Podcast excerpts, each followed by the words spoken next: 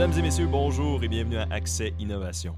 Accès Innovation est une série d'entrevues qui ont pour but de présenter des beaux projets et découvertes dans l'ingénierie de partout dans le monde. Le podcast sort sur YouTube, Spotify, Apple Podcasts et autres. Mon nom est Émile Demers et c'est mon honneur de vous présenter aujourd'hui une entrevue avec un des experts des systèmes optiques. Il a travaillé 17 ans comme ingénieur système pour des senseurs optiques dans le domaine des capteurs spatiaux de surveillance de l'environnement, de l'astronomie et de la défense, et puis encore 7 ans comme responsable du développement technologique et commercial. Bienvenue, Frédéric Grandmont. Merci. Donc, il n'y a aucune autre manière de commencer ça. On s'était déjà parlé au préalable pour avoir une idée, pour me permettre un peu de comprendre c'est quoi un peu les enjeux, c'est quoi un peu la, à quel point on peut parler de la météo, là, un podcast, parce qu'il y a des gens peut-être qui doutent de ça. Mais il n'y a aucune autre meilleure manière de commencer ça que d'adresser directement les plaintes que les gens ont en général par, par, rapport à la qualité de la météo et la précision. On entend tout le temps ça, là, puis je le sais que je savais qu'il y en avait plus à ça. Tout le monde, le monde dit souvent la météo est imparfaite, ça change sur un dizaine. Tu selon toi, depuis, mettons, les 20 dernières années, la qualité de la météo, est-ce qu'elle s'est améliorée et comment? Et est-ce que tu serais capable de chiffrer approximativement cette amélioration-là ou réduction-là? Ben, je pense que, comme tu l'as dit, hein, la, météo, on aime ça casser du sucre sur le dos des météorologues. Euh, il y a un biais d'observation. Quand la météo fait pas notre affaire, on est fâché après la prévision. Mais si la prévision se réalise comme prévu, c'est juste naturel, puis on, on, le remarque pas plus que ça. Mais euh, il y a des organismes euh, très, très sérieux qui mesurent de façon quantitative la qualité de la prévision. C'est facile parce qu'à tous les jours, on fait une prévision, puis après ça, on a le vrai résultat de la prévision. Fait qu'on peut comparer le résultat avec la prévision. On peut comparer la prévision 24 heures, la prévision 3 jours, 5 jours, 2 semaines, puis on peut établir des métriques quantitatives sur la précision de la prévision, que ce soit en différence de température moyenne pendant la journée qui était prévue, en quantité de pluie, en force de vent. Fait qu'il y a tout un ensemble de métriques euh, qui peuvent être utilisées pour mesurer ça de façon précise et quantitative, puis sur plein, plein, plein de sites. Euh, parce que la plupart des modèles météo ont tendance à être global puis à prédire sur une grande superficie, donc par exemple à la grandeur des États-Unis. Fait qu'en plus, on peut faire des comparaisons puis euh, retirer de l'information sur plusieurs, plusieurs sites. Et donc, les études montrent que la qualité de la prévision météo d'année en année avec les nouveaux senseurs, tout ça, ça s'améliore.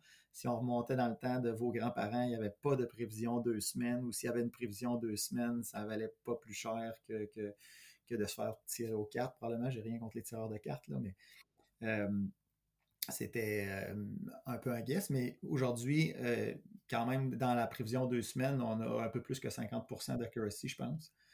puis sur les prévisions plus court terme, la précision est quand même assez bonne c'est ça, toute cette préambule-là, je pense que c'est difficile de, de répliquer à ça. Je, je, me demandais ben, exactement où tu t'en allais avec tout ça. Puis c'est ça, quand tu on avait parlé, c'est ça que tu m'avais dit que des fois, c'est ça, c'est la quantité d'informations, la quantité de senseurs est assez astronomique. Mais peut-être Il y a des gens qui font des thèses de doctorat juste là-dessus, là, faire des analyses quantitatives. Il y a beaucoup de. Ça a l'air ouais, d'être un domaine avec beaucoup de statistiques. Excuse-moi de t'interrompre de ce que tu me disais. Euh, pas, je suis pas très bon en, statistiques. Ça m'a pas été. Euh, ça peut être important quand même, ben, très, très important dans nos domaines, mais ce que, ce que tu me disais, puis ce qui m'avait surtout surpris, c'est justement que historiquement, puis peut-être qu'on peut y aller un peu comme ça, un peu en chronologie, là, je trouvais ça intéressant comment tu me l'avais raconté, c'est qu'historiquement, on avait le principe de l'expert. Tu me disais que là, bon, le gars, il arrive à la télé, il engage un expert, puis lui, il regarde un peu les, euh, les, les, données météorologiques vraiment environnantes, vraiment les statistiques du moment, puis qu'il va faire une prévision. Il va dire OK, moi, moi ça fait tant d'années j'habite ici, je connais à peu près les, les courants, je connais le, cycle des vents, et je suis de vous, de, vous, de vous donner ça avec un ordre de grandeur X? Euh, est-ce que, est-ce que, comment tu, comment tu penses qu'on est sorti un peu de cette méthode-là? Qu'est-ce qui a amené le changement de ça vers autre chose? Mais tu sais, depuis toujours, les gens euh, ils reconnaissent, à force d'habiter un endroit, tu reconnais des patterns particuliers. comme nous autres, dans notre région au Québec, les vents dominants sont d'ouest. Euh, on appelle quelqu'un qui est à Montréal et dit qu'il a commencé à faire beau, la pluie est finie, puis on se dit Ah, ben, dans une couple d'heures, ça va s'en venir à Québec, puis il va faire beau à Québec. Ces patterns-là existent déjà. Euh, les météorologues avant l'ère de la météo numérique, euh, c'était des gens qui recueillaient une certaine quantité d'informations, depuis longtemps, on, utilise des radars à pluie dans les aéroports. Tous les aéroports sont équipés d'excellents radars pour être capable de voir venir les orages puis prévoir est-ce qu'il faut qu'ils retardent des vols, ils devancent, il faut qu'ils redirigent le trafic aérien. Fait qu'eux autres, ça fait longtemps qu'ils sont bien équipés. Fait qu'on a ces radars-là qui suivent toutes les cellules de pluie, les cellules orageuses. puis ensuite de ça, il y a un ensemble de, de petites stations météo qu'on ne remarque pas nécessairement, là, qui sont distribuées un peu partout sur le territoire canadien et aux États-Unis. Puis ça, ça nous donne des données de pression barométrique. Puis ça donne la distribution des, des crêtes de haute pression, les crêtes de basse pression, ce genre de choses-là. on peut voir ces phénomènes-là s'en venir. Puis une fois qu'on connaît un peu le, le, pattern de comment ces crêtes-là amènent le beau temps, le mauvais temps, ben, on peut faire une, forme de prévision que je dirais plus peut-être qualitative. Puis là, il y avait des bons météorologues puis des moins bons météorologues parce que lui, il, il, a un feeling pour, euh, pour décoder ces informations-là. Euh, euh, mais aujourd'hui, c'est plus vraiment la même chose. C'est c'est rendu des modèles par élément fini. On digitalise l'atmosphère en un paquet de petits cubes euh, d'air qui ont une température, une pression, un taux d'humidité donné. Puis on, a encodé dans, presque de l'intelligence artificielle, mais dans des gros algorithmes complexes, euh, la façon dont les cubes d'air vont interagir les uns par rapport aux autres. Un cube d'air plus chaud va avoir le goût de monter, un cube d'air plus humide va absorber plus de radiation solaire, il va avoir tendance à élever sa température plus rapidement. Puis, euh, en suivant l'historique de ce modèle par élément fini-là de l'atmosphère. On va être capable de le projeter dans le futur avec les équations de, la thermodynamique, puis euh, Navier-Stokes et autres. On va être capable de projeter dans le futur qu'est-ce qui va, euh, arriver.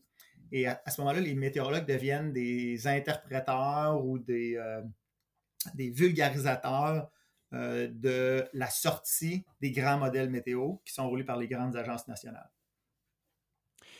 le, modèle par élément fini, c'est peut-être c'est peut-être important de le mentionner, pour eux qui ne le sauraient pas. Moi, de ce que j'ai appris des modèles par élément fini, c'était en structure, puis en, étudier les, résistances des, composantes machines ou des pièces mécaniques, étant mécaniques. Puis, tu sais, comment on le voyait, c'est que bon, tu as comme une grosse matrice de points vides et que là, tu t'ajoutes des intrants et que là, tu fais des calculs et que chaque point a, une, solution et qu'ensuite ça impose une solution au point adjacent. Fait que là, toi, tu me parles d'une matrice de météo. Tu dis que ça change dans le temps, c'est 3D. Fait que là, on avait dit que c'était 4D. C'est comme quatre dimensions. C'est quoi, dans le fond, à peu près la taille de ces cubes-là, à peu près, si on parle de mètres? Euh, non, on parle euh, plus de kilomètres. Euh, fait que souvent, le modèle météo, il va avoir différents, j'ai le terme anglais, le meshing, le différents grillages. Euh, le modèle global, il va avoir un grillage plus coarse. Puis plus on va s'approcher, mettons, d'une prévision locale où on veut répéter plus finement, où on veut avoir plus de détails, on va mécher plus fin, on va, on va granulariser plus fin dans, l'espace spatial. Mais à la base, euh, le, modèle, il vient de comment on a numérisé les paramètres de l'atmosphère. Euh, puis là, il y a différents senseurs qu'on utilise pour créer le modèle numérique puis le renouveler parce que ça n'arrête pas d'évoluer, puis on veut le remesurer un peu tout le temps. Euh, donc, ces sensors-là vont fournir des espèces de carottage. C'est comme si on faisait du carottage là, à partir de l'espace pour aller chercher des profils atmosphériques, euh, humidité, pression, température. Puis, puis euh, c'est avec ces carottages-là qui sont, qui sont renouvelés over and over par les satellites euh, qu'on va renouveler le modèle puis rerouler le modèle avec des données plus récentes. C'est fait que c'est ça, c'est que c'est les capteurs, c'est l'ère des capteurs, c'est l'ère des technologies qui nous a sorti un peu du paradigme du gars expert qui estime ça au pif, dans le fond, c'est un peu ça.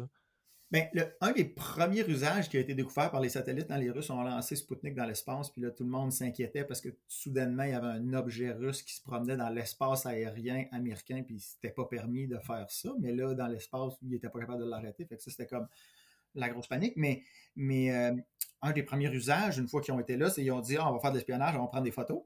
Puis euh, la première chose que tu t'aperçois quand tu veux faire de l'espionnage, prendre des photos euh, de la Terre, c'est que c'est plein de nuages. Fait que finalement, la plupart du temps, tu ne peux pas observer ton target parce qu'il y a des nuages. Mais d'un autre côté, les météorologues, eux, ils ont dit Oh, wow, c'est le fun, j'ai une, vue de la couverture nuageuse en tout temps.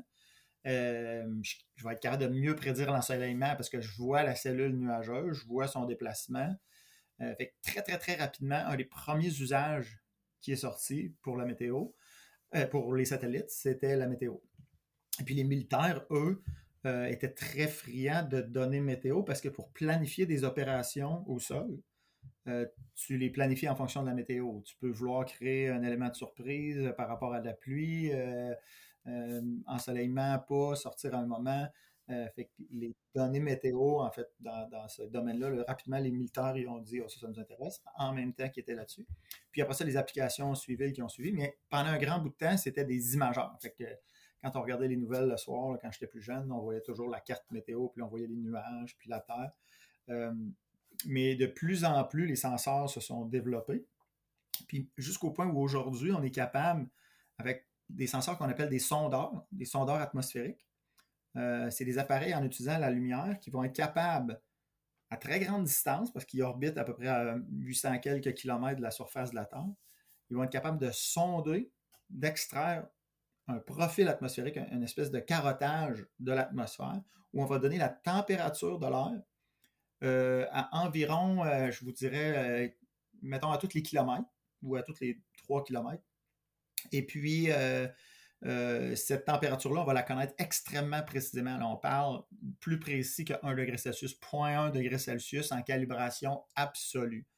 Même votre thermomètre à l'extérieur de la maison que vous avez peut-être numérique acheté chez Kenzie Tire, il n'y a pas cette précision-là, puis il est assis dans l'air. Alors, être capable de faire cette même mesure-là à partir de l'espace à 800 km, ça tient un peu du surnaturel. il y a des gens qui peuvent dire Ouais, mais dans le fond, vous ne le savez pas tant que ça. Vous pensez que vous mesurez la température, puis vous êtes peut-être complètement dans le champ. Euh, ce n'est pas le cas parce que c'est vérifié. On utilise pour ça des euh, ballons sondes. Alors, euh, euh, les satellites, eux, font des mesures en continu de toute la surface terrestre. Puis, à plein d'endroits sur la Terre, les agences météo lancent ce qu'on appelle des ballons sondes. C'est des espèces de petits ballons, euh, je dirais un mètre, deux mètres, euh, gonflés à l'hélium. Puis, eux emportent une espèce de chaîne d'appareils de mesure, des senseurs de température, des senseurs de pression, des senseurs d'humidité. Puis, ils vont venir faire des mesures in situ, c'est-à-dire dans l'environnement, euh, en s'élevant dans l'air très très haut. Alors, ils vont montrer euh, plus haut que les avions. Puis ils vont faire un carottage, mais vraiment à l'intérieur de l'atmosphère. Puis on va pouvoir comparer ces mesures-là à celles des satellites. Puis euh, c'est très très très important que les mesures qu'on recueille des satellites aient ce genre de précision-là et qu'on les compare d'un senseur à l'autre parce que il y a un senseur qui va. Ça fait comme des pleurs d'orange. On se promène puis on, échantillonne la Terre en quartier d'orange au fur et à mesure où on, orbite autour. Bien, il y a un satellite, lui, supposons, il ne faut pas qu'il donne un degré Celsius de plus que son voisin, parce que là, tu vas avoir un modèle 3D avec des échelons entre les différents méridiens, puis là, ça va devenir un peu euh, étrange. Fait que les senseurs en eux, ils sont très bien calibrés. Souvent, ils repassent au pôle Nord en même temps. Ils vont faire des mesures d'intercomparaison.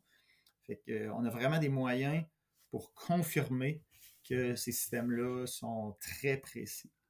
Euh, c'est ça, je voulais, j'étais curieux, c'est ça, une des questions que j'avais, c'est pourquoi la technologie des ballons météo, météo est-elle toujours employée, employée et très répandue si à ça on a accès à des satellites? Mais tu as dit la réponse, c'est que on a besoin pour vérifier, veut, veut pas, ces hautes technologies-là, ces satellites qui sont très loin des données, très loin des capteurs ou de l'air réel. Dans le temps où on avait les imageurs, on n'avait pas de moyen de profiler l'atmosphère, puis d'ajouter de l'information en couche. les, les, radiosondes, ça, c'était connu depuis longtemps. On lance des ballons euh, stratosphériques depuis les années 60. Donc, c'est quelque chose qui est venu assez vite dans, l'ajout de données. Ce n'est pas très dispendieux, c'est facile à implémenter. Donc, euh, il s'est fait un paquet de stations aux États-Unis, même sur des bouées en mer on va lancer euh, des, systèmes comme ça. Mais on ne lance pas les ballons à partir de bouées, mais à partir de sites en mer, il y en a qui sont lancés sur des îles. Euh, ça a toujours été, ça a toujours fait partie du mix de données que les météorologues absorbent.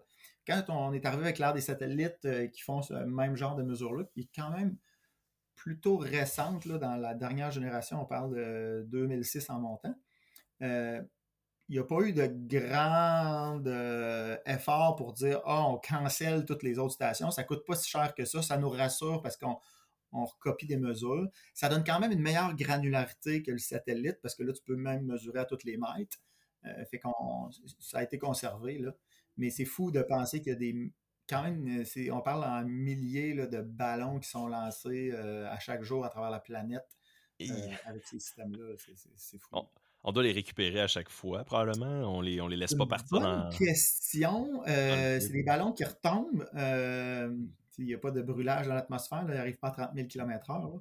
Et qui retombent au sol. Euh, mais je ne serais pas surpris qu'il y en ait plusieurs qu'on récupère pas tant. Mais, mais ils sont équipés assurément de, de balises GPS. Puis, de tout ça. Mais c'est une bonne question. On devrait faire une petite recherche là-dessus.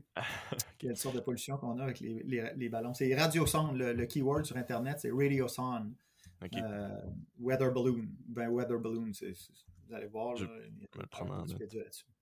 Je vais, je vais me prendre une note. Euh, parfait. Et, puis là, pendant qu'on est sur le sujet des ballons, avant d'aller plus loin là-dedans, il y a tellement des questions que je veux poser, puis des, une conversation qu'il faut qu'on ait par rapport à tout le reste. Mais là, je pense que c'est un bon moment pour le demander au podcast. Ça fait longtemps que je cherche une opportunité de le demander à quelqu'un au podcast. Le maudit ballon qu'on voyait aux nouvelles aux États-Unis. Ah Qu'est-ce que tu en penses? Est-ce que c'était un ballon de météo? J'aurais tellement voulu être interviewé par les nouvelles. Je, trouvais ça tellement drôle, tout ce qui se disait. Là, les, gens qui disaient Ah, c'est un ballon espion, puis tout ça. Faut vraiment pas connaître euh, la difficulté d'opérer un ballon stratosphérique qui, est gigantesque. Là, on parle d'un, mettons, la taille d'un terrain de tennis, une fois gonflé. puis les, vents à haute altitude sont très forts. Imaginez-vous juste essayer de tenir une voile de kite. Là. Ça, moi, je fais un petit peu de kitesurf. Là. 5 mètres, puis s'il vente le moindrement fort, tu vas partir avec. Je veux dire, il n'y a aucune chance que tu contrôles une affaire de main. Fait imagine-toi un ballon qui a la taille d'un terrain de tennis dans un vent à 60-80 km/h. Je veux dire, les Chinois, ils, ont clair, ils savaient clairement que ce ballon-là allait se ramasser au-dessus de l'Amérique. Ça, c'était évident parce que les courants euh, l'envoyaient là-bas. L'autre élément qui est clair, c'est qu'il était équipé de panneaux solaires ce qui est seulement requis si tu prévois un long vol. Si tu prévois pas un long vol, tu es correct avec des batteries, tu n'as pas besoin de te donner le trouble d'aller mettre des panneaux solaires après ton affaire. Si tu mets des panneaux solaires, c'est parce que tu sais que tu veux rouler longtemps. fait que ça va très bien qu'il l'envoyait au-dessus des États-Unis ou qu'il avait des bonnes chances de se rendre par là-bas. Mais est-ce qu'il avait prévu avant de partir qu'il allait espionner tel site puis tel autre site? Ça, c'est de la pure folie. C'est complètement débile. Mais en se promenant au-dessus des États-Unis, s'ils sont à 40 km, c'est sûr qu'ils vont peut-être croiser des sites intéressants et qu'ils vont prendre des photos, mais je veux dire, ils opèrent des satellites espions avec des miroirs potentiellement plus grands que ça. Ils peuvent faire, oui, de l'écoute électronique, puis retransmettre des données par satellite, mais c'est clairement pas une méthode d'espionnage euh, euh, intelligente, stratégique. Ce qui est intéressant, c'est de savoir, ça va prendre combien de temps avec les États-Unis le détectent. Jusqu'à quel point les systèmes de détection américains sont aiguisés puis que ça déclenche une alerte? C'est bien plus ça qui est important pour eux autres de savoir, OK, si, mettons, j'avais besoin de lancer un swarm puis de déployer des drones de manière pas chère, jusqu'à quel point les Américains vont me détecter si je vais niaiser au-dessus de leur territoire? Fait que je trouve ça vraiment cheap shot que les Chinois n'aillent pas appeler. Quand ils ont dit, ah, c'est un ballon scientifique, n'importe quoi. Je veux dire, euh, si ils s'ils avaient perdu la trace de leur ballon, ils auraient tout de suite appelé les États-Unis et dit Hey, on s'excuse, il y a un objet de grande taille qui va rentrer dans votre airspace. Euh, je veux dire, euh, on est vraiment désolé. Nous autres, on en lance des ballons, puis il ne faut vraiment pas qu'ils s'en aillent en Russie parce qu'on va déclencher un incident diplomatique. Absolument qu'on les couche avant ça. c'est sûr qu'ils savaient. Euh, puis quand ils ont dit qu'ils étaient frustrés que les Américains l'aient tiré, c'est du n'importe quoi aussi. C'était sûr qu'en allant là-bas, il allait se le faire descendre. Mais je pense que les États-Unis ont attendu qu'il ait fini sa ride pour le regarder, voir s'il y avait des capacités de manœuvrabilité, parce qu'en le détruisant tout de suite, il allait probablement manquer de pouvoir analyser ses capacités. Fait que je savais qu'il n'était pas dangereux. Ils l'ont regardé l'œil. Euh, puis une fois qu'il était au-dessus de l'océan, il avait fini sa ride, probablement qu'il avait fini de manœuvrer s'il voulait avoir des petites capacités minimalistes de manœuvrage. Là, ils l'ont descendu. C'est ça, ok. Fait que là, au début, début, début de ce que tu disais, mon internet il a comme coupé. Je pense que ça va être conservé dans le vidéo. On va sûrement tout garder dans le vidéo. Je pense que les auditeurs vont entendre, mais moi, j'ai comme pas entendu le début, début. Mais de ce que je comprends, de ce que tu viens d'expliquer, c'était fascinant. Donc, c'est probablement, assurément, un objet chinois, euh, du gouvernement chinois ou bon. et c'est plus utilisé comme un genre de test de leur part. Puis il en avait lancé d'autres. Puis il en avait lancé d'autres, OK. Puis, OK, Mais celui-là, il a été vu par les gens. Puis là, ouais, c'est ça. OK. Wow. Moi, je pense que les Américains, à travers cet événement-là, ils se sont rendus compte que leur radar n'était pas très bien réglé pour ce genre d'objet-là. Tu sais, sur un système radar, il faut que tu files. Tu peux pas. Tu peux pas paniquer au moindre objet. Il y a un oiseau qui va passer, euh, il y a un kid qui va faire voler un drone. à un moment donné, tu as des alertes tout le temps. Fait que c'est pas vrai que NORAD, les radars sont allumés puis ils bipent à n'importe quel objet. Il y a des filtres informatiques qui sont rajoutés par-dessus ça. Puis je pense qu'ils se sont rendus compte que ces genres d'objets-là, ils n'étaient pas flagués, ils n'étaient juste pas détectés, ils ne recevaient pas de warning. Puis il a fallu que des civils disent Hey, il y a un ballon là-bas, c'est quoi Puis là, faites une coupe de recherche, puis là, qui a lancé des ballons? Puis non, c'est personne. Puis là, on, l'inspecte, puis là, on se rend compte que non, ça n'a pas l'air de personne. Puis là, on, on, retourne dans les archives de données radar, parce qu'ils archivent toutes. Puis là, on suit à l'envers la trajectoire, on s'aperçoit qu'il arrive du Pacifique. c'est comme ça que je me demandais comment, comment on sait que ça vient de là avec certitude? Parce que il y avait plein d'affaires. Ah, tu des extraterrestres, si tu ça vient de quel pays, mais c'est ça. Fait ont de les données brutes. Les données, les données brutes, mais là, tu as juste ton fil pour, pour capturer l'objet puis le, suivre dans tes données archivées. Puis là, là tu le traques. Fait que ça veut dire qu'ils gardent toutes les données brutes de ça. Ça doit, ça doit être énorme comme, comme stack de données, comme backup de données. Putain d'archives. Euh, mais tu sais, je veux dire, la défense américaine, tu n'y as pas qu'eux autres. ils ont du budget. Ils ont du budget, probablement. Ils ont du budget. Beaucoup de budget. Mais, OK, fait, fait que c'est fascinant. Fait que c'est ça. Fait que c'est vraiment ça. Puis. Fait que là, ben, c'est intéressant de voir que des deux côtés, il y a comme un, peu un apprentissage. Là. c'est un genre de ballon espion chinois, mais les Américains ont peut-être appris des leçons aussi. Fait que c'est comme ça revient un peu à, égalité finalement. Pas égalité, mais ça revient comme nul finalement. Il y a peut-être rien qui en sort de ça au final, vu que les deux bords en apprennent un peu. Fait que. Les Chinois testaient les Américains, puis les Américains, ça leur a pris du temps à le trouver. À le détecter. A des civils les alertent. Genre. Puis ils se sont rendus compte à posteriori en retournant dans leurs archives. Il y en avait d'autres des ballons qui avaient passé au-dessus des États-Unis, puis qu'il y en avait manqué d'autres. Ah ouais, c'est ça que tu disais. Puis, puis ah ouais, c'est ça. Fait puis c'est passé aux nouvelles au début, ça veut dire? C'est ça, c'est que les nouvelles, les civils, c'est eux qui ont appelé. J'ai pas suivi sûr que les militaires ils iront pas sur la place publique pour dire Hey, ben oui, euh, on n'était pas bon, on détectait pas les affaires. Ils n'iront pas euh, passer des oufs sur la place publique. Mais euh, je suis sûr qu'ils en ont tiré des, leçons intéressantes. Puis là, les Chinois, ils en relanceront pas un autre parce que là, ils vont les poigner et ils vont dire Hey, là, ça suffit, là, ça fait deux fois que tu me fais le coup. Là. Ouais, c'est ça. Fool me once.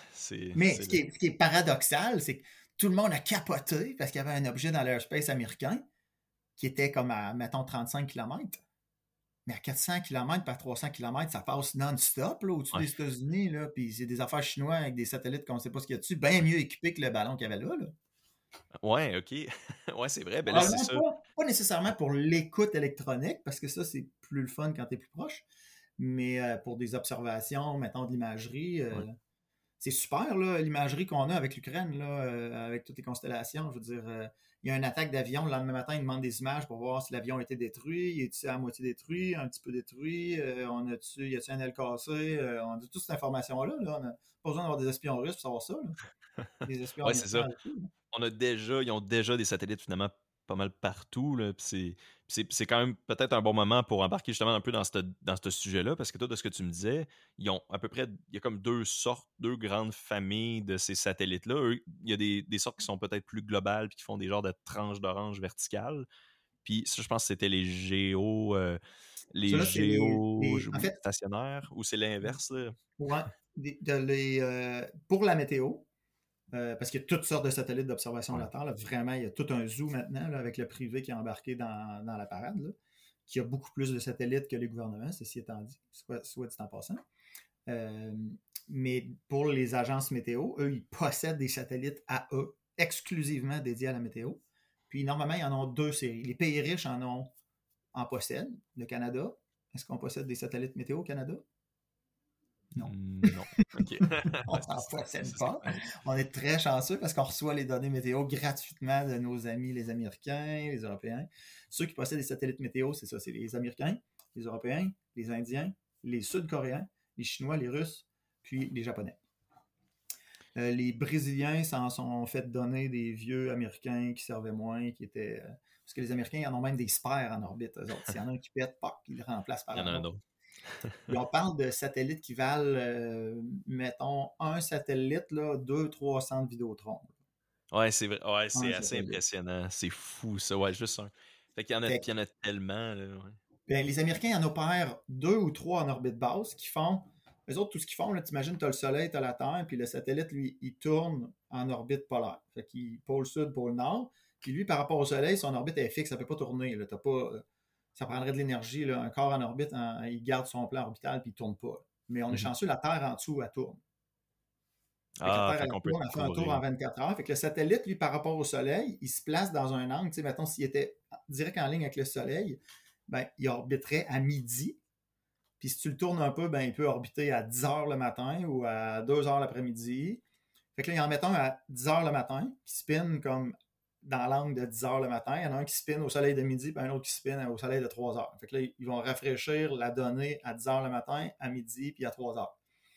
Puis eux autres, ils vont faire, comme on disait, des genres de pleurs d'orange, puis ils s'organisent que la largeur qu'ils voient, quand ils passent à l'équateur, ben, le satellite faire son orbite, ça prend à peu près une heure et demie.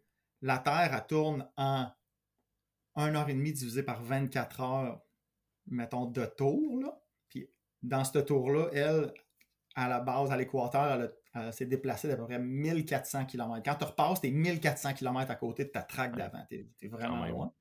Fait que si tu as une grosse, grosse, grosse fauchée, c'est difficile d'avoir 1400 km. Mais à 800, tu es à 800 km, tu regardes 1400, c'est un assez gros angle. Fait que tu essaies de ramasser tout ça, puis c'est là, que tu fais comme une tranchée de 1400, puis tu remontes en haut. Fait qu'eux autres, ils sont proches, puis ils voient de proches, ils ont une bonne résolution, on va dire, euh, spatiale. Euh, puis ils voient très bien toute la boule jusqu'au pôle Nord.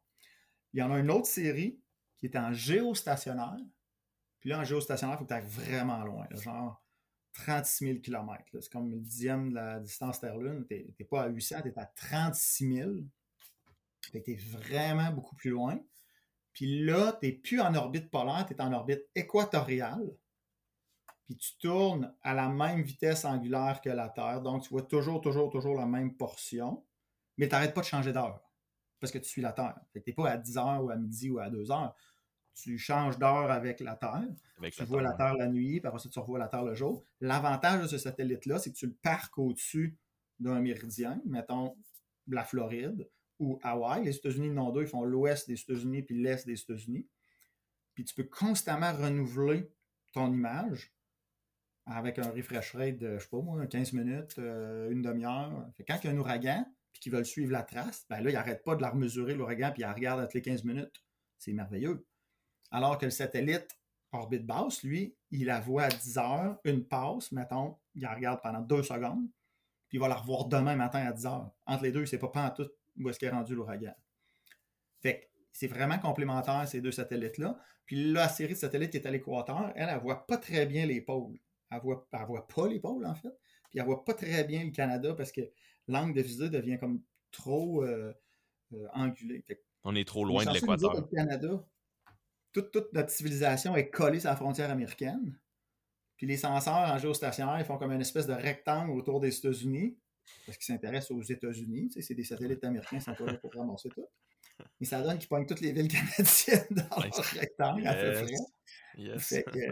Mais mettons, Montréal est mieux desservi que Yellowknife, parce que Yellowknife n'est pas dans, le rectangle, mais les Américains, ils, ne font pas tant Alaska avec leur. Euh, mais, c'est sûr que les Américains ont avoir tendance à penser que la météo est meilleure en Floride ben oui, géostationnaire, aussitôt qu'il y a de quoi qui se développe rapidement, il s'occupe d'aller remesurer plus fréquemment la Floride quand que ça brasse. Mm-hmm. Puis il ne fait pas Montréal, puis Québec, puis il n'a rien à cirer. Il n'est pas tasqué par le gouvernement canadien, il est tasqué par la NOAA américaine. Ça appartient à eux, c'est ça. C'est... Fait, que là, fait que géostationnaire, c'est celui qui est peut-être un petit peu moins précis quand tu vas en haut et en bas quand tu t'éloignes de l'équateur. Puis l'autre sorte, c'était le, les mobiles. Géostationnaire, il est précis temporellement, mais il est très loin, fait que lui, il voit plus, euh, moins, moins de résolution spatiale. Celui qui est proche, il est précis, plus précis spatialement, mais il n'est pas précis temporellement. Un refresh de, c'est ça, mettons une heure, et demie, une heure et demie à peu près, tu disais. Mais ça, c'est, ça, c'est incroyable quand même qu'il fasse le tour en une heure et demie. Mais ça, c'est vraiment court. Mais ça, ça va tellement vite, là, j'ai l'impression, ces satellites-là mobiles.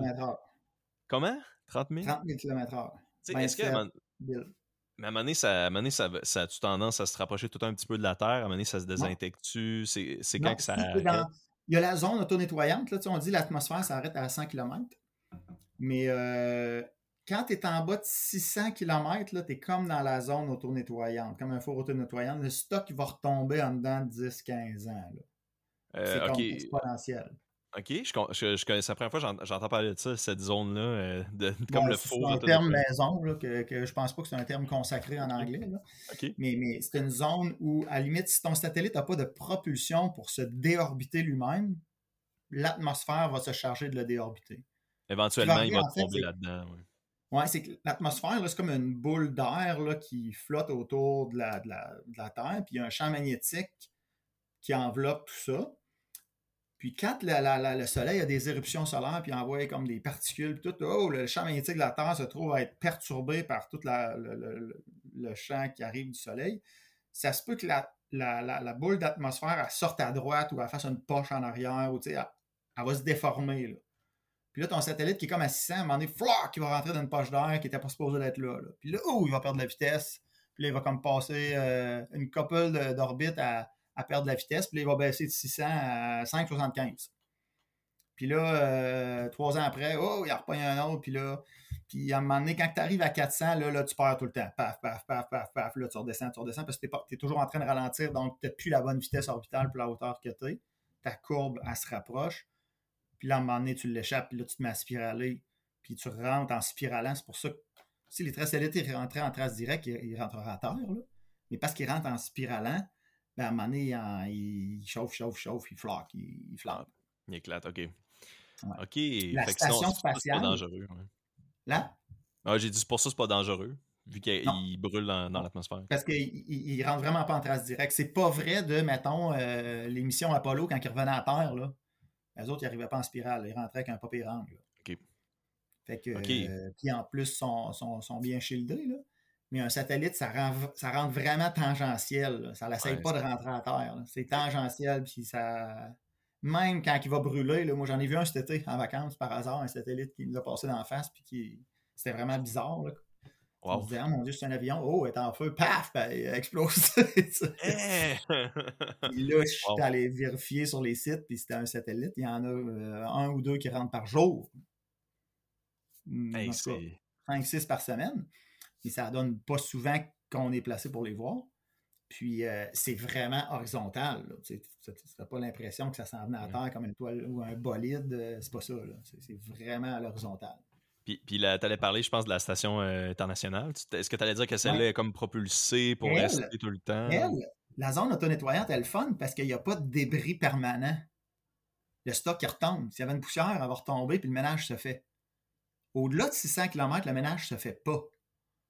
Là, le stock, il reste là forever. Fait que tu veux pas opérer la station spatiale à 600 parce que les astronautes, là, ils vont se prendre des flakes de peinture à 30 000 km/h dans le casque. C'est pas pratique. Il faudrait pas qu'ils se ramassent une botte, alors passerait bord en bord du saut, ouais. ils mourraient instantanément. Eh, fait, que, euh, tu veux les opérer dans une zone un petit peu plus propre. 400 km, c'est une zone plus propre parce qu'elle est dans une zone auto-nettoyante, à part quand le, le stuff rain down, comme on dit, qui redescend. Mais parce qu'elle est à 400 et qu'elle est grosse, elle ralentit tout le temps. Ils sont obligés de la remonter constamment, la station. Ou surtout que quelqu'un qui s'accroche après, il redonne une poussée de gaz. Elle a ses propres propulseurs, mais il ramène du fuel en haut, il la remonte. Si tu regardes les, les, graphiques d'orbite de, de Altitude ISS sur Google, tu vois, il y a tout le temps des. Ça redescend, POC, il remonte, ça redescend, POC, il remonte. Une dizaine de fois par année, il remonte. Parce que sinon, on tomberait à terre. En dedans de 2-3 ans, ça serait fini. Fait que constamment, c'est ça, ils fournissent de l'énergie pour la garder à cette hauteur-là. Fait, que ça veut dire que toute l'histoire de la, pollution spatiale, puis tu sais, c'est un sujet qu'on peut peut-être euh, on peut peut-être embarquer un peu dans ce sujet-là rapidement, mais tu sais, tu m'avais dit que c'est vraiment un phénomène réel, puis ça va être un des enjeux qu'il va falloir faire attention dans le futur, mais ça veut dire que ça, c'est tous des satellites qui sont au-dessus de 600 km parce que ça reste justement. Toutes les toutes les expériences universitaires, les CubeSat puis les petites patentes qu'on lance, là, n'as pas le droit de lancer en haut de 600. OK. Ah, OK, parce que justement, c'est régulé. Zéro manœuvrabilité sur ta patente. C'est bien le fun, là, mais je veux dire, pas question que tu rentres dans quelqu'un. Fait... Ben, on n'est pas encore super bon à réglementer l'espace. C'est encore un peu le Far West. mais à tout le moins, il y a un accord tacite entre les pays que tu ne lances pas des petits satellites non manœuvrables en bas de 600. C'est genre, quand SpaceX, ils magasinent, ben pas, ils offrent des contrats de lancement, mmh. ils vont te demander, tu t'en vas où? À quelle hauteur? Ah, tu t'en vas à cette hauteur-là, c'est qu'est-ce que tu as comme capacité de manœuvrabilité sur ton satellite? Ah, tu n'en as pas? Non, je ne te lance pas là parce que le gouvernement américain ne m'autorisera pas à lancer ma fusée. Parce que moi, il faut que je donne un rapport de tout ce que je vais lancer, à quelle hauteur, puis sur quoi, puis c'est quoi les capacités de cette affaire-là. Parce qu'en haut de 600, la défense américaine, eux autres, ils surveillent tout ce qui est gros qui vole. Ils ne surveillent pas les petits morceaux, les flakes de peinture et les bottes, ils ne sont pas capables de les suivre. Mais tout ce qui est gros qui vole, puis qui peut causer une collision, ils les surveillent. Puis ils ont des super ordinateurs qui n'arrêtent pas de calculer les trajectoires. Puis ils cherchent des conjonctions, ils cherchent des conjonctions. Puis, mettons, ils définissent un critère, tout ce qui passe en dedans de 300 euh, mètres, on, envoie un warning à l'opérateur.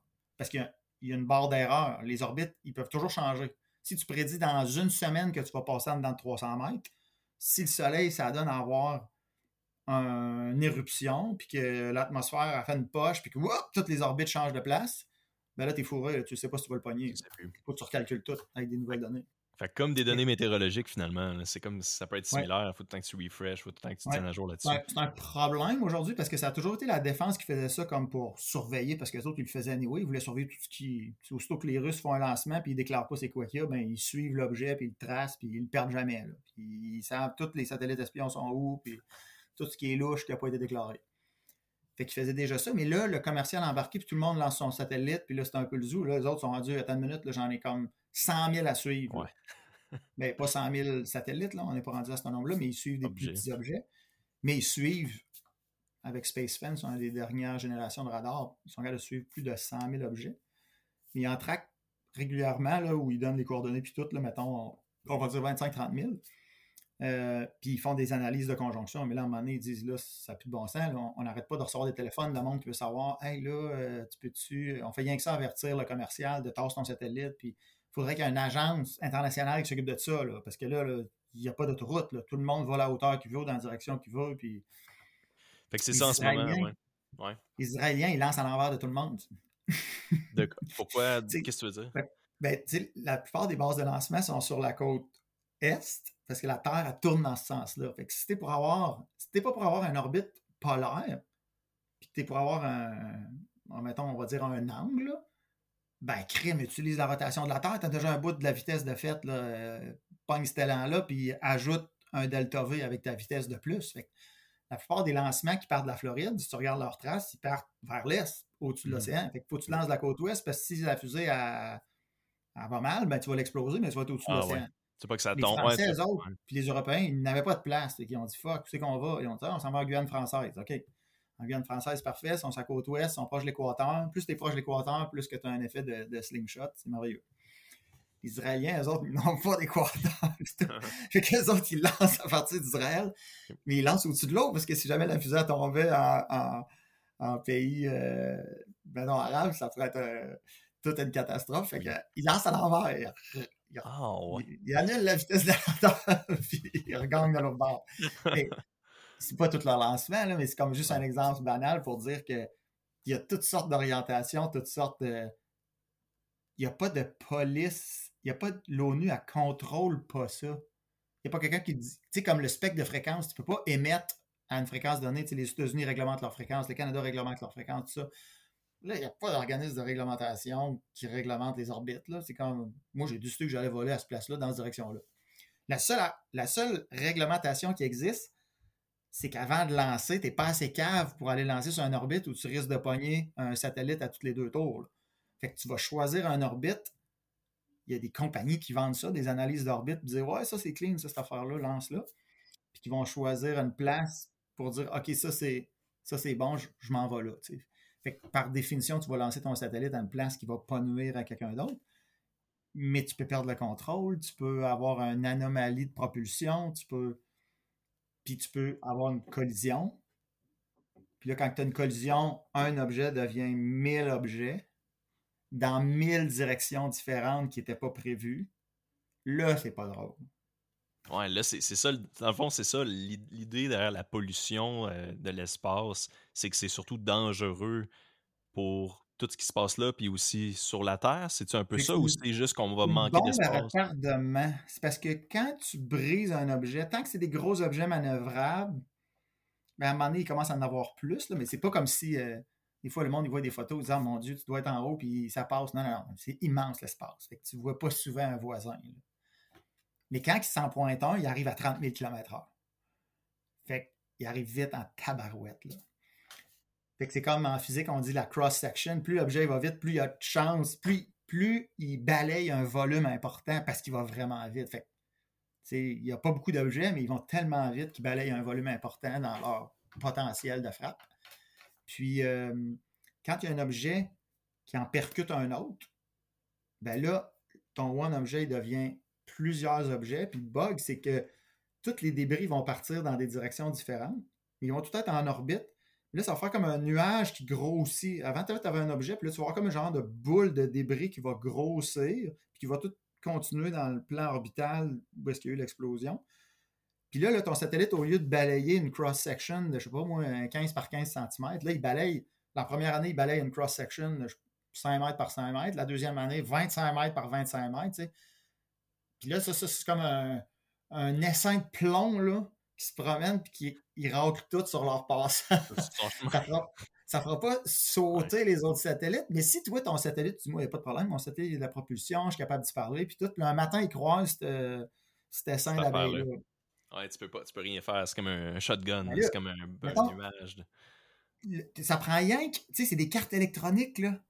Ça prend rien qu'une bille de 2 mm qui passe à travers ta carte électronique sur une trace de power, puis c'est terminé, il n'y a plus de communication. Là. Puis le lendemain matin, ton satellite, c'est un nouveau space junk que tu peux pas changer d'orientation ou de position. Puis là, lui, ça devient un bullet incontrôlé. C'est. Euh, c'est vraiment une bombe à retardement, un peu comme le problème des changements climatiques qui était une bombe à retardement parce qu'on foutait du carbone dans l'atmosphère de plus. Ça, c'en est un autre. Puis c'est pas un problème qui touche les gens présentement. Fait c'est dur de conscientiser le commun des mortels par rapport à ce, à ce problématique-là. Personne n'est au courant de ça. Mais c'est un vrai problème. ben oui. Mais contrairement, c'est ça, au changement climatique, comme tu viens de dire, que là, tu sais, mettons cet été, là, ça, c'est peut-être un bon moment pour embarquer ça dans ma question, mais tu sais, cet été, la chaleur cet été, c'est assez incroyable. Puis tu sais, c'est comme une des premières fois depuis quelques années que c'est comme le, on va dire, le commun des mortels, n'importe qui, qui, avant ça, disait, euh, croyait pas à ça là, c'est comme irréfutable. T'as comme pas vraiment d'argument, j'ai l'impression, pour, pour dire que ça se peut pas, tu sais. C'est vraiment triste parce que quand tu es dans ce domaine-là, là, tu te rends compte que le réchauffement climatique, c'est niveau première année. c'est la Terre. Si je mets une balle de fer dans l'espace, à la distance de la Terre, OK, qui est infiniment froide, on va dire à 0 Kelvin, OK, puis je la, je la fais apparaître là à distance de la Terre. On imagine que la Terre n'existe pas. Qu'est-ce qui arrive? Tout l'espace autour de elle est à 3,7 Kelvin. Fait qu'elle, s'il n'y avait pas de soleil, sa température, elle augmenterait jusqu'à 3,7 Kelvin. À quel moment elle serait en équilibre radiatif avec toute la sphère céleste qui l'entoure qui est à 3,7 Kelvin? Parce qu'il y a de l'énergie qui arriverait sur elle. Elle, elle chaufferait à 3,7, mais elle, elle garocherait son énergie dans l'espace, mais elle en recevrait autant qu'elle en garoche, elle stabiliserait là. Là, tu allumes le soleil. Là, il y a un petit coin de la sphère céleste qui est à 5800. Fait que tout est à 3,7, sauf ce petit rond-là, qui fait 0,5 degrés de, diamètre, qui est à 5800. Lui, il chauffe ta, chauffe ta balle. Ta balle, elle monte, elle monte, elle monte, elle monte, elle monte, elle monte. Mais pourquoi ta, balle, elle monte pas à 5800? Mais c'est parce qu'il faut qu'elle tombe en équilibre radiatif entre le petit peu qu'elle reçoit de 5800 puis tout le reste à 3,7. Guess what? Elle va stabiliser autour de 10 degrés Celsius quand tu es à distance de la Terre, zéro. J'ai déjà demandé à un gars euh, en mécanique chez nous en élément fini, sors-moi, c'est quoi la température de stabilisation d'une balle de fer à distance de la Terre. Puis là, si tu peux faire l'expérience de dire, je vais changer son fini de surface, je vais la peinturer en noir ou je vais la peinturer en blanc, bien là, la température va changer.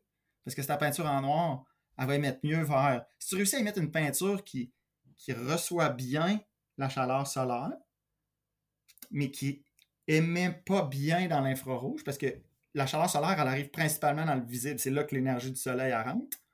Puis ton corps, lui, il faut qu'il réémette sa chaleur pour tomber en équilibre thermique dans l'infrarouge. Lui, c'est sa façon de garocher son énergie. Mais si tu mets un gel code qui empêche ça, puis qui laisse rentrer le solaire, il va falloir qu'elle monte plus, plus, plus, plus avant de retrouver son équilibre.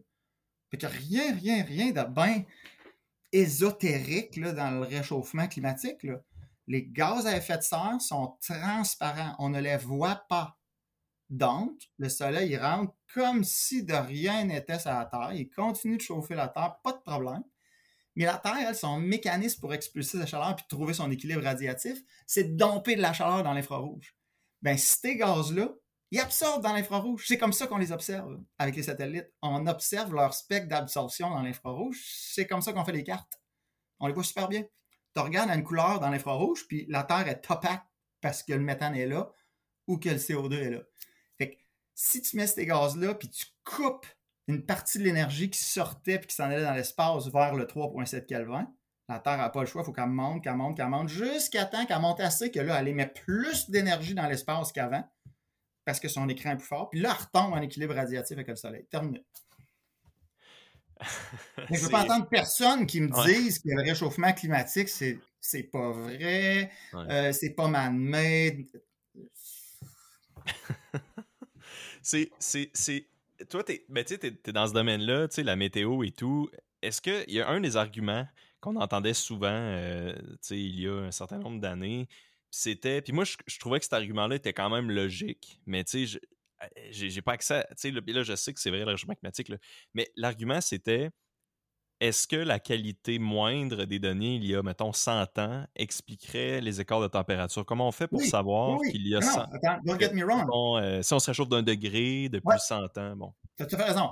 Par-dessus le phénomène de réchauffement climatique causé par l'augmentation des GS, il y a d'autres phénomènes qui font changer la température de la Terre. OK? Le phénomène de réchauffement accéléré qu'on connaît là, lui, on est capable de le simuler comme on fait les simulations informatiques, puis on fait de l'intelligence artificielle, on est capable de simuler une balle de fer avec une atmosphère qui absorbe avec les raies d'absorption du gaz méthane. On est capable de simuler, je, vais augmenter la concentration du méthane dans l'atmosphère, je vais augmenter l'absorptivité. Quelle va être la nouvelle température d'équilibre de la Terre? Bon, si on était en cours d'éléments finis, mettons modélisation, on serait capable de simuler ça, puis dire, ben, la nouvelle température de stabilisation de la Terre va être plus 1 degré. Big deal. Plus 1 degré. C'est un résultat tout à fait légitime dans ma simulation. Moi, mais à l'échelle de la Terre, ça a quand même un impact. Genre, les glaciers fondent en Europe, oui, c'est ça. Mais big deal. Par contre, il y a des phénomènes qui ont. La température de la, Terre, ça n'a pas été stable dans le passé. Puis on n'a pas eu besoin de l'être humain pour jouer au yo-yo avec la température. Puis elle, elle a changé beaucoup. Je veux dire, il y a d'autres phénomènes. On comprend pas tout très bien les aires glaciaires, comment ils sont arrivés. On comprend que si tu peintures la terre blanche du jour au lendemain, ben, sa source de chaleur, qui était le soleil, elle retourne dans l'espace. Fait que là, elle est comme plus capable de se réchauffer. Elle est en air glaciaire, elle est comme pognée dans son air glaciaire.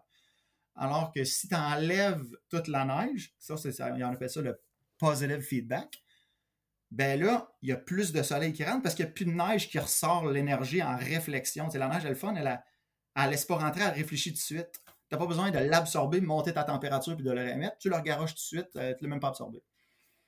Fait il y a tous ces phénomènes-là de la Terre que j'y garoche un coating de neige à grandeur, elle respire là-dedans, et plus capable de sortir de son air glaciaire parce qu'elle absorbe juste pas de chaleur. Ou j'y en mets pas pantoute, puis là, elle respire dans le chaud parce qu'elle n'est pas capable de faire d'hiver puis euh, avoir une partie de sa saison. Fait la, température s'est promenée entre ces yo-yo-là. Puis ça, c'est pas tout très bien compris pourquoi c'est arrivé dans le passé. C'est-tu parce que le système solaire a passé d'une région où la Terre s'est fait stripper de son atmosphère? Y a-tu des volcans qui ont fait un nuage de poussière, ça a fait un hiver, paf, quand le nuage de poussière était parti, tout était blanc, puis la Terre venait pas à bout de se réchauffer, puis on est resté pogné dans un air glaciaire de mille ans. Il y a toutes ces considérations-là, puis il y a des gens qui font des recherches là-dessus. Mais toute cette incertitude-là liée à l'historique de la température, qui est réelle, il ne faut pas que ça nous enlève les yeux d'être sabal de ce qui se passe présentement, qui est très réel aussi. Mm-hmm. C'est deux choses qui peuvent être en même temps. oui, puis je veux dire, la vie a apparu et évolué en dépit de tous ces changements de température-là. C'est pas grave un changement de température de 1 degré Celsius à l'échelle de la Terre puis du vivant, ce n'est vraiment pas grave. Ce qui est problématique, c'est que les espèces ont changé au cours de l'histoire en fonction de changements de climat. une espèce s'adapte à son climat. Un lézard, ça n'a pas de poils, c'est pas capable de vivre dans le fret. Un autre bébé, elle, s'il n'y a pas d'eau puis, de, de, d'étang, elle ne survivra pas. Euh, ça va être long, long, long avant qu'elle immigre vers une région. si les changements arrivent doucement, très lentement, les espèces creep se déplacent, puis là, mettons, l'arborescence de telle espèce qui évolue depuis 5000 ans, elle va survivre parce qu'elle va s'être déplacée dans un autre habitat, puis tout. Mais si les changements arrivent rapidement, il y a des espèces qui ne feront pas la transition. Genre l'ours polaire, peut-être qu'il va réussir à faire la transition pour arrêter de manger des phoques, puis il va se mettre à manger des fruits, puis je veux dire, il va continuer. Peut-être qu'il ne passera pas au travers, puis la, population va juste comme s'éteindre. Puis des espèces animales qui se sont éteintes dans le passé, il y en a eu des, milliers, là, à cause mm. de changements climatiques. Les dinosaures, mm. c'est les changements climatiques qui les ont déterminés. Puis on n'a pas besoin de l'être humain faire ça. Fait le seul, ce qui est psychologiquement ou philosophiquement poche, c'est que c'est nous autres qui avons le doigt sur ce problème-là. Puis si on fait une extinction, mettons, massive des espèces à cause de notre occupation du territoire, puis tout, ben, on est un peu l'artisan d'une d'une extinction puis de changements qui font en sorte que les villes ne sont pas construites à la bonne place parce que là, on a tout construit les villes sur le bord de l'eau, mais là, si l'eau mhm. monte, c'est un problème. Puis là, les centres de ski sont là, mais là, il n'y aura plus de centres de ski. économiquement, c'est un moyen cancer, cette affaire-là.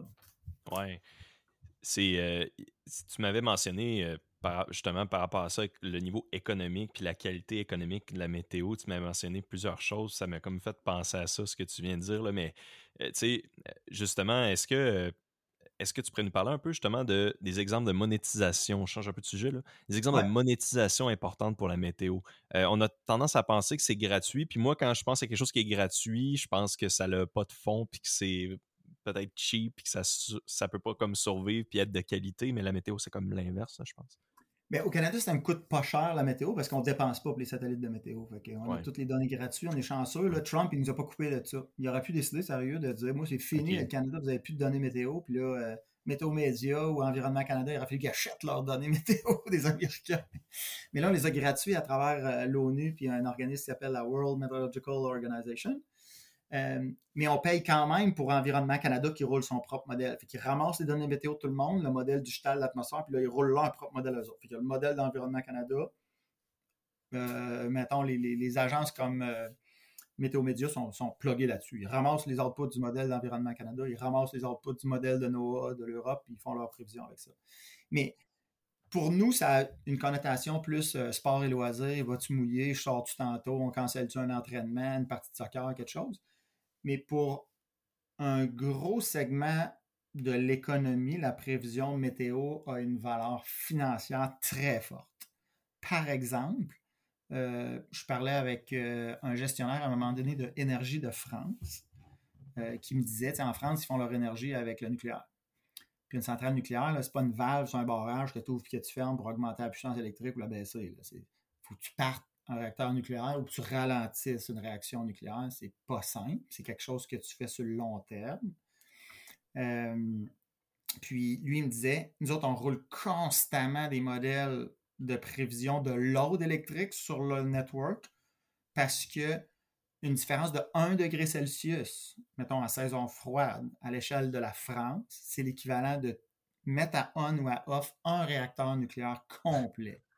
C'est énorme. Hein. Nous autres, on est constamment en train de prévisionner ça va être quoi la load, soit en été à cause des climatiseurs, soit en hiver à cause du chauffage, même s'ils sont quand même pas mal au, gaz, euh, pour adapter puis ajuster puis prévoir, OK, j'allume un peaker, une station de, au charbon ou au gaz pour aller compenser parce qu'il faut qu'il adapte la production à la demande. C'est très complexe. Au Québec, c'est plus facile à cause des barrages, mais c'est un job assez difficile, ça, de, planifier ça. L'autre élément, ce serait les ouragans.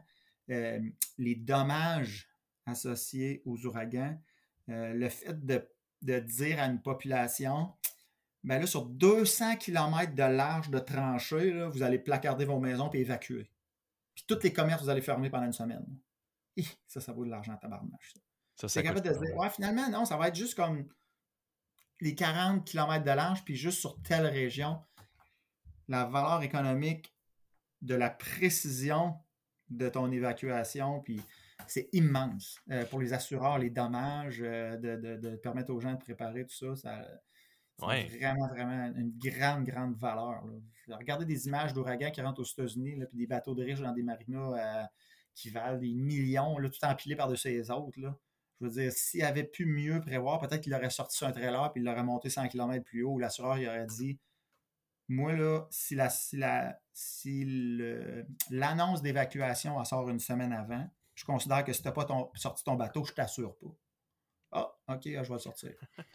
mais sans dire, tu sais, seulement au niveau. Euh, tu je t'ai posé la question par rapport au niveau monétaire, mais tu tout ce que tu dis là, ça s'applique aussi au niveau peut-être humain et sécurité. Tu sais, il y a vraiment un énorme niveau de sécurité qui peut être augmenté justement s'ils savent faut qu'ils placardent une semaine à l'avance. Tu sais, euh, ça peut vraiment aider, j'imagine, sauver des, sauver des vies littéralement. J'ai l'impression. que, oh, oui, c'est vrai. L'argument de la NOAA pour maintenir le support du Congrès envers les grands projets satellitaires qui coûtent vraiment cher. C'est euh, New sensor will save more lives. Puis là, ils sortent les morts qu'il y a eu dans telle inondation, dans tel site, dans tel ça. Puis si, quand il arrive une catastrophe, puis que tout le monde évacue trop tard, puis que là, ça fait un traffic jam, puis là, tout le monde est poigné dans la tempête là, parce qu'ils ne sont pas capables de sortir. Eh ben, évacuer d'avance, puis évacuer la bonne place, pas trop évacuer de monde pour rien, c'est toutes des affaires reliés à la prévision. Euh, les, les, passages d'orage, de tornades, d'éclairs. Euh, euh, il y, a beaucoup de facteurs.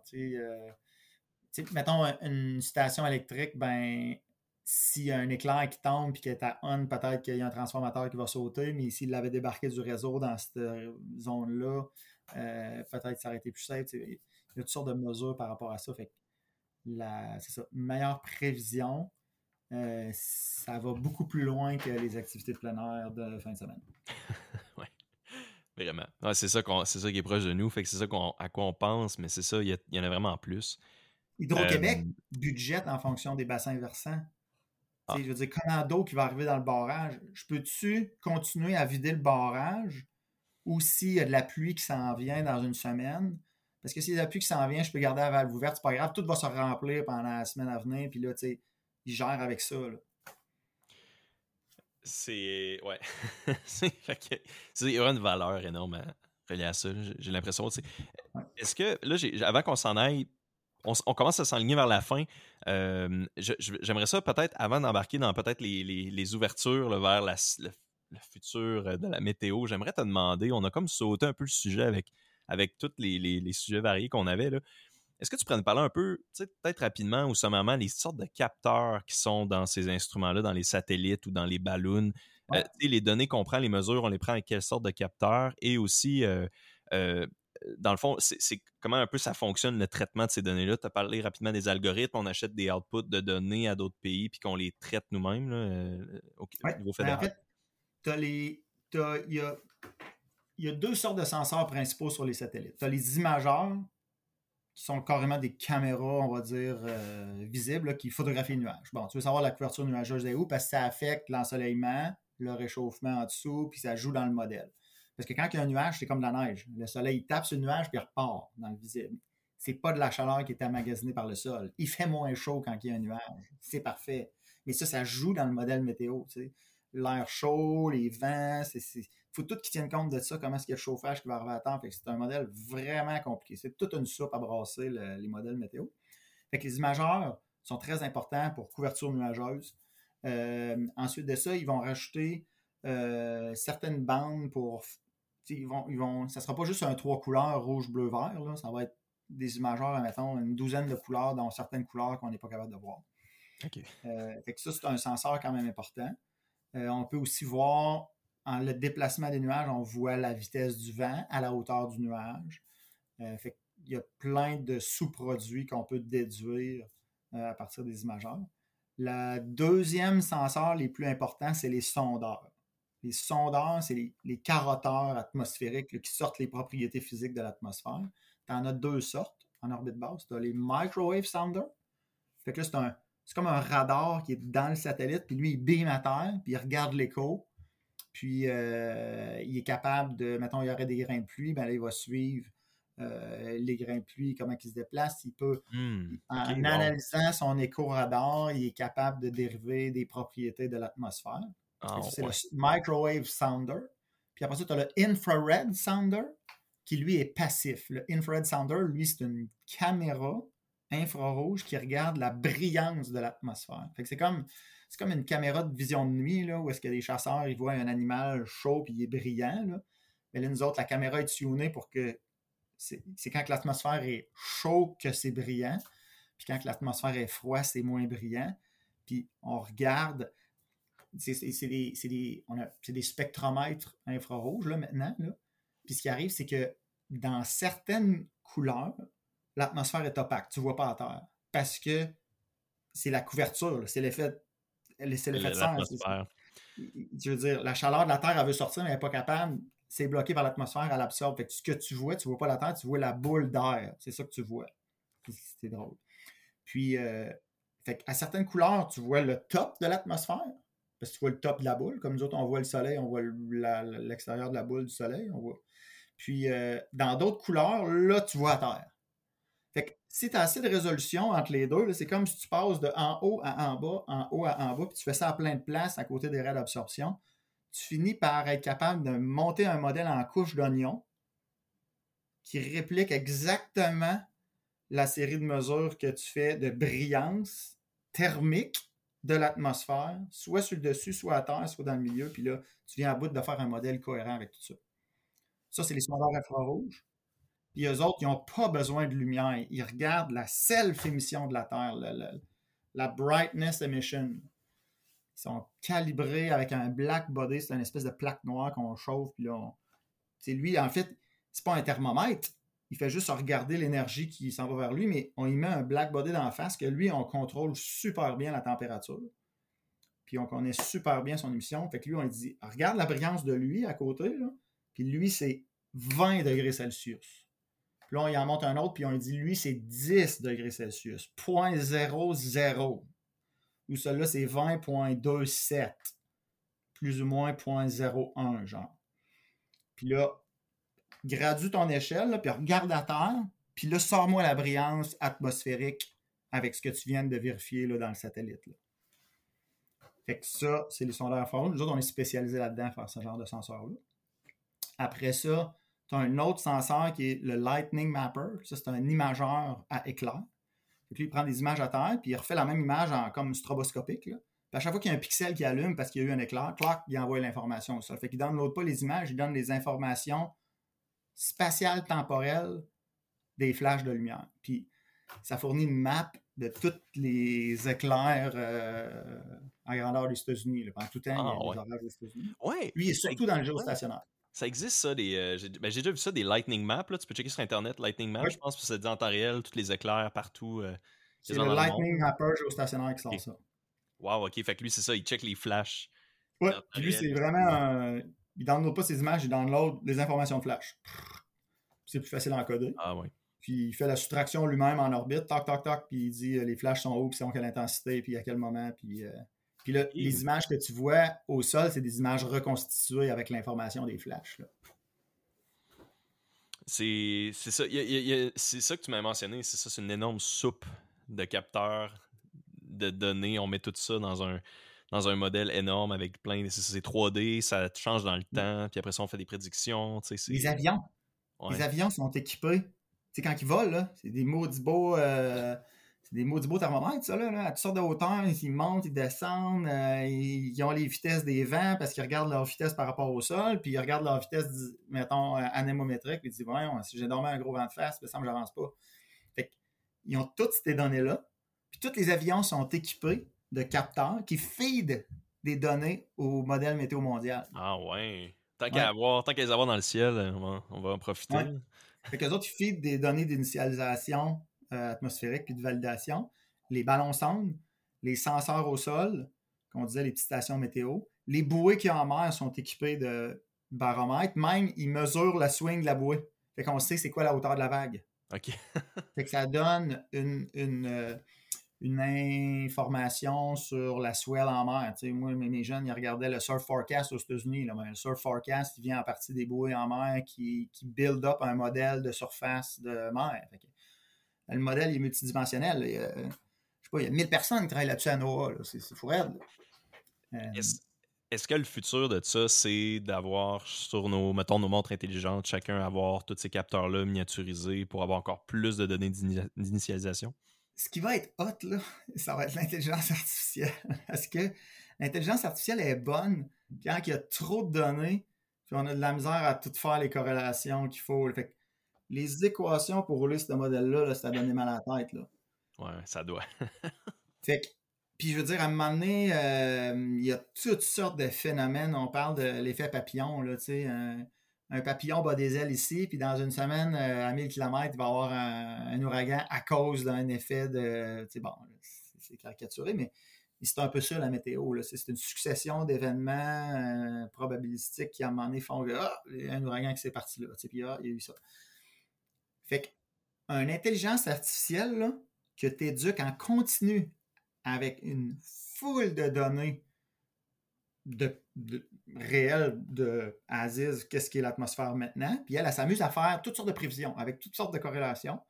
Puis elle regarde ceux qui marchent. Ah, tiens, parce qu'après ça, tu le feed avec c'est quoi qu'il y a eu vraiment comme température. Elle, va ben apprendre, elle va apprendre, elle va apprendre, elle va apprendre. dans 10 ans, moi, je pense qu'on va avoir de la météo à tabarnache. Mais c'est comme. L'intelligence artificielle, elle va devenir bonne en en maudit, ah. bien meilleur que, mettons, les équations qu'on aura programmées, avoir, avoir tiré des corrélations qu'on n'avait pas vues, puis avoir trouvé un peu la saveur du gars qui disait Ah, moi j'ai un feeling qu'il va arriver telle affaire, puis les modèles, ils se trompent tout le temps. Les modèles, ils se trompent tout le temps. Parce que lui est meilleur. Ça se peut que le modèle qui fait purement appliquer les équations, il, oublie des paramètres dans une région, puis il se trompe tout le temps systématiquement. Ça se peut, ça. Mais l'intelligence artificielle, elle, elle, va le pogner tout de suite. Mais est-ce que, est-ce que euh, comme on disait tantôt, c'est ça, toutes les données, mettons, les États-Unis gardent toutes les données brutes, ils ont des archives sûrement énormes de ça. Fait que ça veut dire qu'on pourrait entraîner les modèles avec ces vraies données-là, sûrement. entraîner les, algos, là, tu leur fais bouffer comme dans le cinquième élément, là, crunch toutes, mettons, les 30 dernières années de données météo, là, puis apprends sur qu'est-ce qui est vraiment arrivé. T'as dit ça, là, puis là, dis-moi demain qu'est-ce qu'il va faire avec ce que tu as appris des 30 dernières années. C'est quoi t'as dit? T'as as fait une référence au, euh, au cinquième élément. Là? Je, l'ai déjà vu, là, mais je me rappelle pas. Ouais. La fille, elle se réveille, là, puis elle est comme, euh, comme genre euh, super humaine. Là. Puis là, elle, a manqué 50 années. Là, puis là, il donne des disquettes sur toute l'histoire de ce qui est ah, arrivé. Puis là, elle, bouffe les disquettes, là, mais en, information.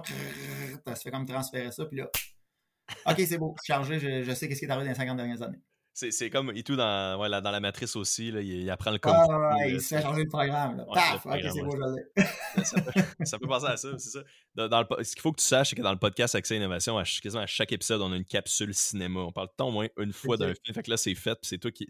la première fois que c'est un invité qui le mentionne. Fait que je suis content d'être ça. Fait ben, Cinquième élément, je pense qu'elle écoute en accéléré le film. Genre, il donne des nouvelles, là, où je sais pas trop, là, puis elle écoute ça, c'est comme un genre de Wikipédia en accéléré vidéo, là, puis là, elle écoute ça. Mais dans Matrice, lui, c'est plus hot, ça le fait charger direct dans le ah, ouais, c'est ça, c'est fou, ouais.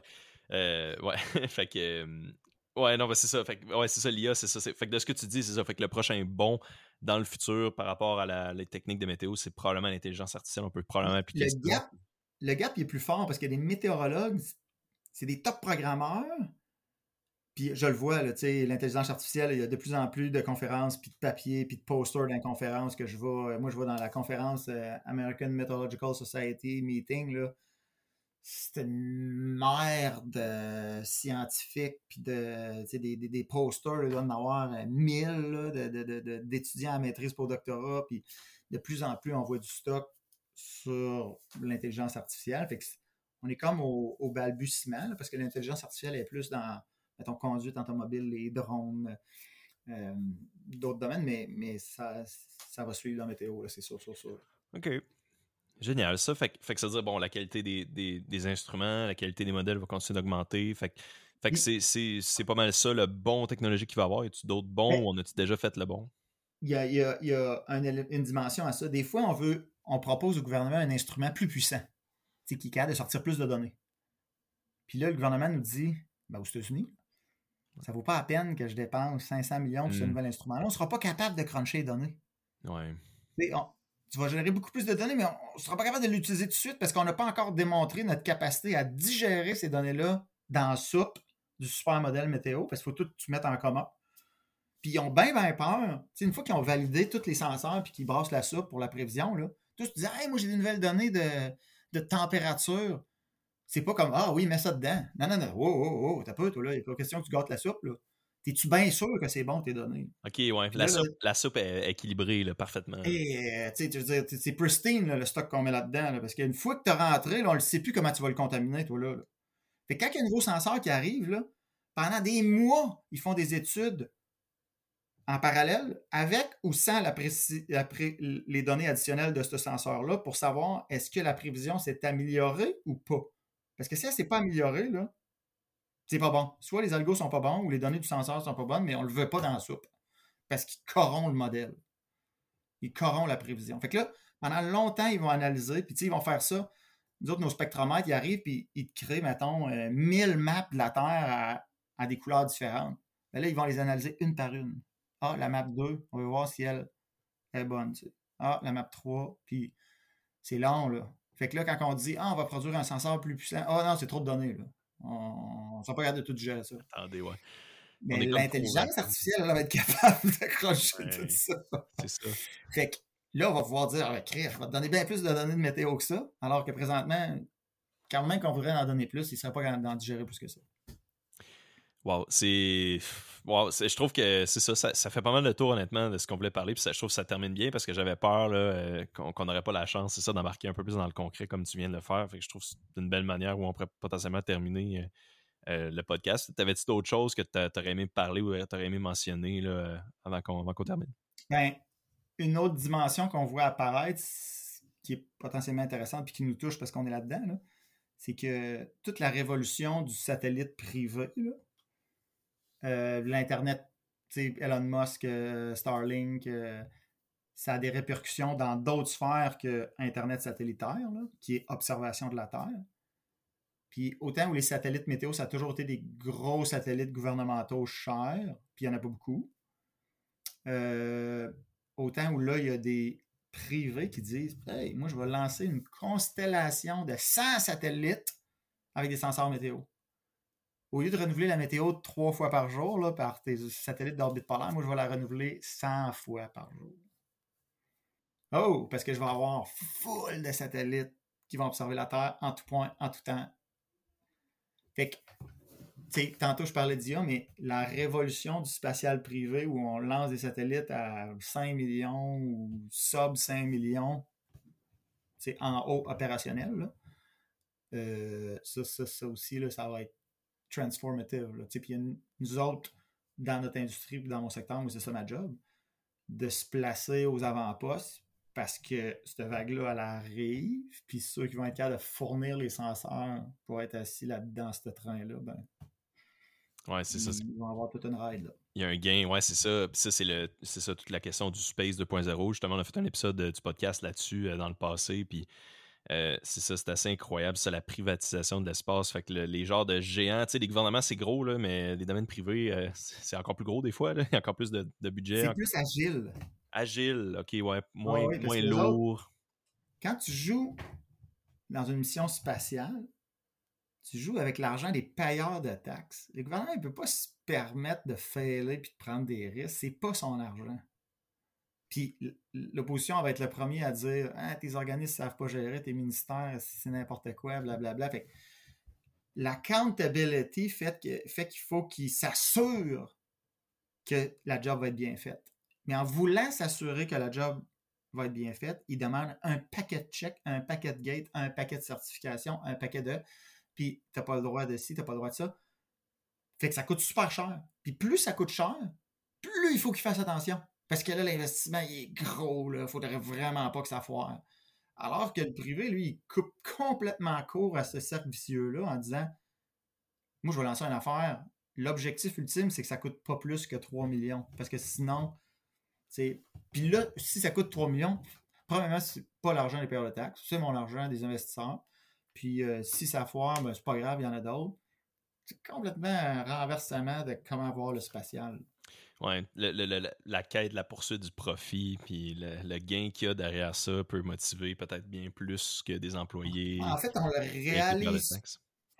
On le réalise pas tant, nous autres, là, mais il y a une classe d'investisseurs. Ils sont même pas là pour le profit. C'est pas ça, eux autres. Ils sont là. À chaque fois, eux autres, là, dans les décennies, là, ils cherchent c'est quoi la prochaine affaire transformative? C'est juste ça qui m'intéresse. Je m'en fous de savoir si la compagnie va faire des profits. J'en ai rien à cirer.